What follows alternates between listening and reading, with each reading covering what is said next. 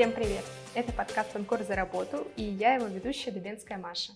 Сегодня мы пригласили Викторию Пайсину, руководителя отдела обучения и развития персонала в Анкор, чтобы обсудить такую обширную тему, как корпоративное обучение и узнать, как стать тем счастливчиком, э, который может получить дополнительные знания за счет компании. Вик, привет! Привет, Маша! Давай начнем с такого базового вопроса, в кавычках. Э, это зачем компании вообще обучают? Почему бы не взять сразу специалиста с нужными навыками? А, зачем нужно обучать? Ну, опять-таки, здесь эм, это такой обширный вопрос. А, каждая компания выбирает а, свою стратегию. Не только относительно обучения, но и вообще, в принципе, относительно привлечения специалистов. Так, это понятно. А в каких еще случаях компания может оплатить обучение сотруднику? Иногда компании интереснее взять молодых специалистов и растить их с нуля. И в этом есть э, свои плюсы, потому что ты э, сразу снабжаешь человека там, теми навыками и знаниями, которыми считаешь нужно, и, соответственно, дальше их можно расти. Нам это удобно, потому что люди таким образом развиваются. Давай для начала обсудим, какие виды обучения существуют. Я знаю, что они делятся на внешние и внутренние. Расскажи, пожалуйста, чем они отличаются. Например, если вы приходите там, предположим, к нам в Анкор и хотите работать в одном из подразделений, вы являетесь молодым специалистом, то э, там, политика нашей компании в этом случае такова, что мы внутри обучаем человека с нуля. То есть мы предполагаем изначально, что он пришел без опыта работы в наше основное бизнес-подразделение, мы должны его там научить азам профессии, чтобы он мог ее выполнять. А, это то, что касается внутреннего обучения. Оно, то есть оно направлено, как правило, на то, чтобы дать э, человеку азы и тот э, минимальный необходимый уровень навыков и знаний, который ему понадобится конкретно в работе в этой компании. Ну, как еще это называется, hard skills. Хорошо, а что насчет внешнего обучения? А, если говорить про внешнее обучение, то здесь мы говорим про обучение, когда сотрудника направляют в какую-то другую учебную организацию, либо покупают ему на внешнем рынке учебные там, образовательные курсы. А, такое обучение может быть направлено, ну, например, на какую-то редкую для компании специальность, либо внешнее обучение часто будет востребовано в небольших компаниях, в которых нет э, своего, например, отдела обучения, нет э, своего производства учебных курсов и тренингов, поэтому там, в принципе, может существовать только внешнее обучение. Давай теперь перейдем к внешним курсам. Каких специалистов чаще отправляют на дополнительное обучение и учитывается ли стаж работы в компании? Сотрудник может быть э, очень там, для нас э, ценным, и э, мы ценим в нем не только те, вот, ну так скажем, hard skills, которые он применяет в работе, но и нам а, могут быть цены там, его навыки коммуникации, его лидерские качества, его там, стремление к развитию, амбициозность и так далее. И, а, например, у нас может появиться новая профессия в компании, и мы можем быть готовыми а, молодого специалиста, даже если он недолго работает в компании, переобучить потому что это нужно нам, потому что мы хотим его перевести на должность, на которой он никогда не работал, а, и мы понимаем, что нам выгоднее и интереснее его переобучить, сохранив таким образом сотрудника и получив в его лице нового специалиста. Допустим, я как молодой специалист чувствую в какой-то сфере а, недостаток знаний я хотела бы пройти обучение. Могу ли я подойти к своему руководителю и выступить инициатором, спросить у него про обучение за счет компании? А, мне кажется, что обучение это взаимная ответственность работодателя и сотрудника, и, как правило, там последние тренды таковы, об этом говорится во многих компаниях, что мы хотим все-таки эту ответственность разделять. Относительно молодых специалистов а, я бы рекомендовала все вопросы, связанные с обучением, задавать уже на этапе интервью. А, почему? Потому что если сотрудник приходит на новую для себя работу а, и, например, не имеет опыта работы вообще или имеет там только опыт э, непродолжительных стажировок, то, наверное, одним из актуальных для него вопросов будет то, как его станут вводить в должность и как его будут обучать. А дальше происходит уже история развития сотрудника. Поэтому, возвращаясь к тому, кто инициирует обучение, сотрудник может прийти к руководителю и обосновать, почему ему нужно то или иное обучение. Важно понимать, что если мы берем корпоративную жизнь, то обучение всегда должно решать какую-то задачу бизнеса. То есть а, это не обучение ради того, чтобы просто чему-то научиться. Это обучение, чтобы потом делать какой-то конкретный объем работ и желательно делать его лучше. Давай теперь перейдем к внешним курсам. Каких специалистов чаще отправляют на дополнительное обучение и учитывается ли стаж работы в компании при отборе? Ну, я, наверное, здесь сниму сразу опасения молодых специалистов о том, что ходят ли на внешнее обучение только, например, опытные сотрудники и, там, например, топ-менеджеры. Я бы сказала, что нет. Действительно, часто бывает так, что на внешнее обучение, ну, потому что оно там, например, э, может быть дорогостоящим, там, да, либо очень продолжительным, отправляют э, сотрудников опытных и там, высоких категорий должностей, но это не всегда так. А, о том, а, направлять ли человека на внешнее обучение, компания принимает решение, исходя из того, чему человека нужно обучить. То есть сначала мы определяем цель и э, содержание обучения. Поэтому, если обучить сотрудника нужно какой-то профессии, которой в компании нет, Второй момент, когда вовне точно отправляют, когда нужно получить прям новую профессию. Ну, то есть если это вот а, действительно какая-то полноценная новая должность для человека. Молодому сотруднику иногда бывает сложно признать, что он чего-то не знает, а, потому что боится показаться в глазах начальства каким-то некомпетентным. Можешь, пожалуйста, посоветовать, как поговорить с начальством по поводу обучения? Тут важно, чтобы а, посыл был следующим я готов э, вот это, вот это делать, я сейчас э, это там, делать, например, не могу, но я очень хочу этому научиться. Я вот там вот это, вот это нашел сам, а что э, там можно, например, посмотреть внутри компании, что там руководитель, например, может посоветовать, или там что почитать на эту тему, что пройти, или там сразу спросить, а будет ли возможность в компании этому научиться. Ну, то есть здесь все равно это все связано с разделением ответственности. Любой, то есть здесь ничего нет страшного, не нужно этого стесняться, не нужно там бояться каких-то новых э, задач и обязанностей. А зачастую, более того, работодатель может сказать, что освоение этих навыков, например, придет в работе.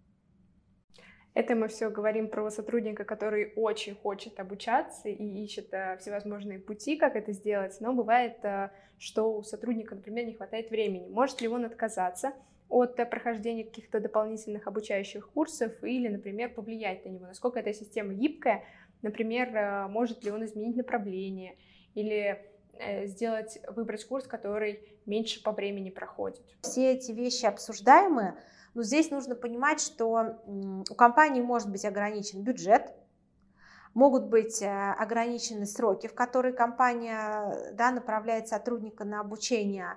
Компания может иметь, э, ну, например, э, ряд договоренностей с партнерами, с которыми она работает по обучению и предлагать сотруднику выбор только из этих партнеров. И здесь, конечно, компания все-таки ну, я думаю, что имеет на это право, потому что мы говорим про там, финансирование со стороны работодателя. Если финансирования со стороны работодателя нет, то, как правило, работодатель в эту, ну, как бы никак на это не влияет. Сотруднику лучше сразу уточнять сроки и что он должен будет делать после этого обучения. Он должен там предоставить сертификат, он должен будет там сразу повысить качество своей работы. То есть что работодатель ожидает – и какие есть правила, когда тебя отправляют на обучение. Допустим, человек изначально хочет пройти курсы, горит желанием и все такое, но когда подходит время сдачи работы, он понимает, что он не укладывается в эти временные рамки. Будут ли какие-то последствия для него, санкции из-за того, что он, например, не выполнил работу в срок и не закончил этот курс? Желательно, ну, наверное, сразу уточнить, а что будет, если мы эти правила не соблюдаем. Конечно, работодатель спросит, почему сотрудник об этом беспокоится, ну, просто бывают объективные факторы, бывает, что молодые специалисты еще параллельно учатся в ВУЗе, либо там э, заканчивают, да, еще какие-то свои учебные процессы, и поэтому здесь, ну, такой нужен взрослый, наверное, подход, чтобы оценить. Бывает всякое, Бывает, что сотрудники не успевают пройти обучение, бывает, что там как, какие-то случаются вопросы в процессе обучения. Их просто лучше как можно раньше донести до работодателя, потому что дальше, как правило, работодатель начинает э, вести переговоры с провайдером, где сотрудник учится, если это внешнее обучение, либо ну, как-то подстраивает внутренние процессы, если это внутреннее обучение. То есть тут главное не замалчивать такие вещи, не бояться о них э, заранее предупредить.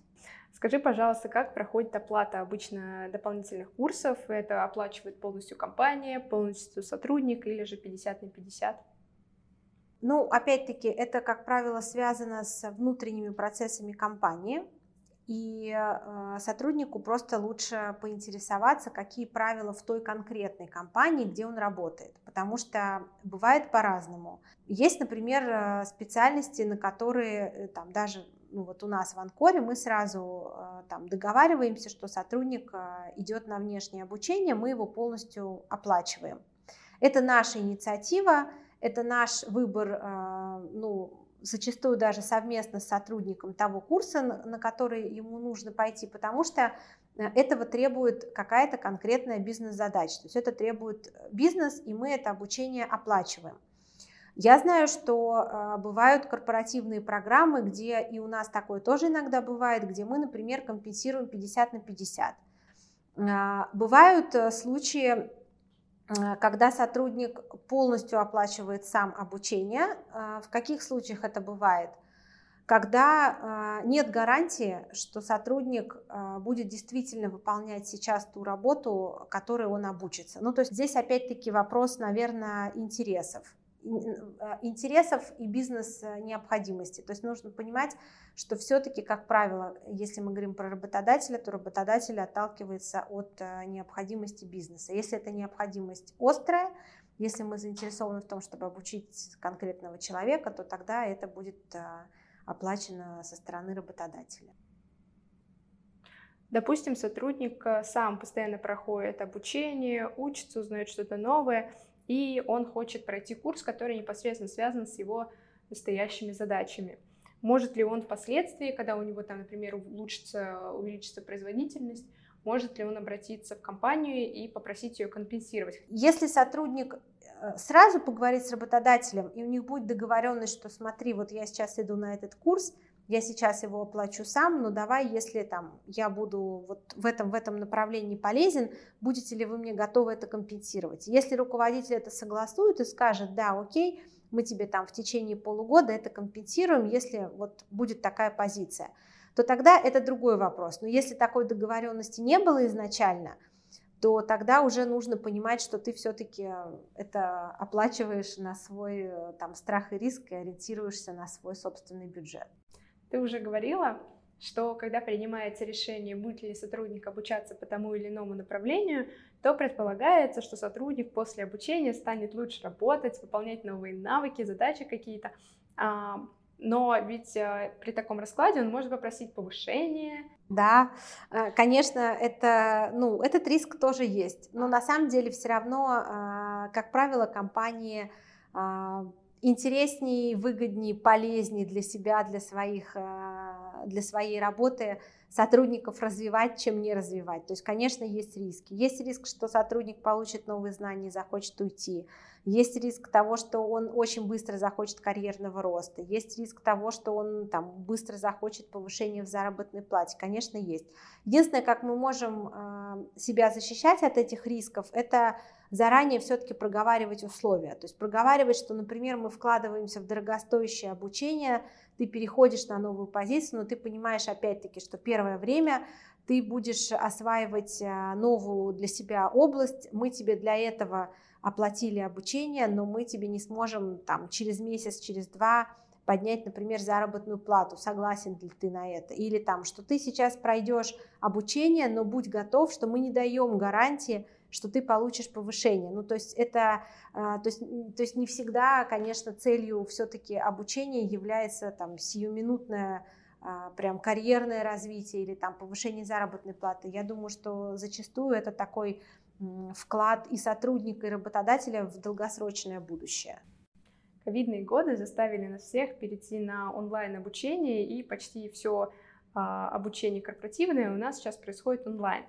Расскажи, пожалуйста, действительно ли оно точно такое же, как офлайн? Какие у него есть плюсы, минусы, достоинства и недостатки? Мне кажется, что обучение в онлайн формате оно а, ну, проще и доступнее с точки зрения того, что тебе не нужно никуда специально ездить, ты его можешь легко совмещать там, с работой, учебой, со всеми своими делами, но оно требует дисциплинированности. То есть если ты проходишь э, онлайн-курс, параллельно ты пишешь э, там, сообщение в мессенджере, находишь, выкладываешь фотографии в Инстаграм или там еще делаешь, ну, например, рабочие задачи параллельно с таким обучением, то э, просто эффективность снизится. То есть мы, конечно, говорим про многозадачность, да, но с трудом верится, что ты освоишь сложный материал, если одновременно делаешь еще много дел. То есть здесь уже вопрос в твоей дисциплинированности. Если говорить про плюсы очных э, форматов, то, конечно, это э, тот случай, когда помимо обучения ты еще находишься в такой очень сильной коллаборации с людьми, у тебя там появляются новые знакомства, у тебя там упрочняются ну, какие-то связи, ну то есть вот в этом плане это конечно, интереснее. Вика, спасибо большое, что ты пришла к нам в подкаст и ответила на все наши вопросы. Спасибо, Маша. С вами был подкаст «Анкор за работу». Подписывайтесь на наш подкаст, чтобы не пропустить новые выпуски. До встречи. Пока.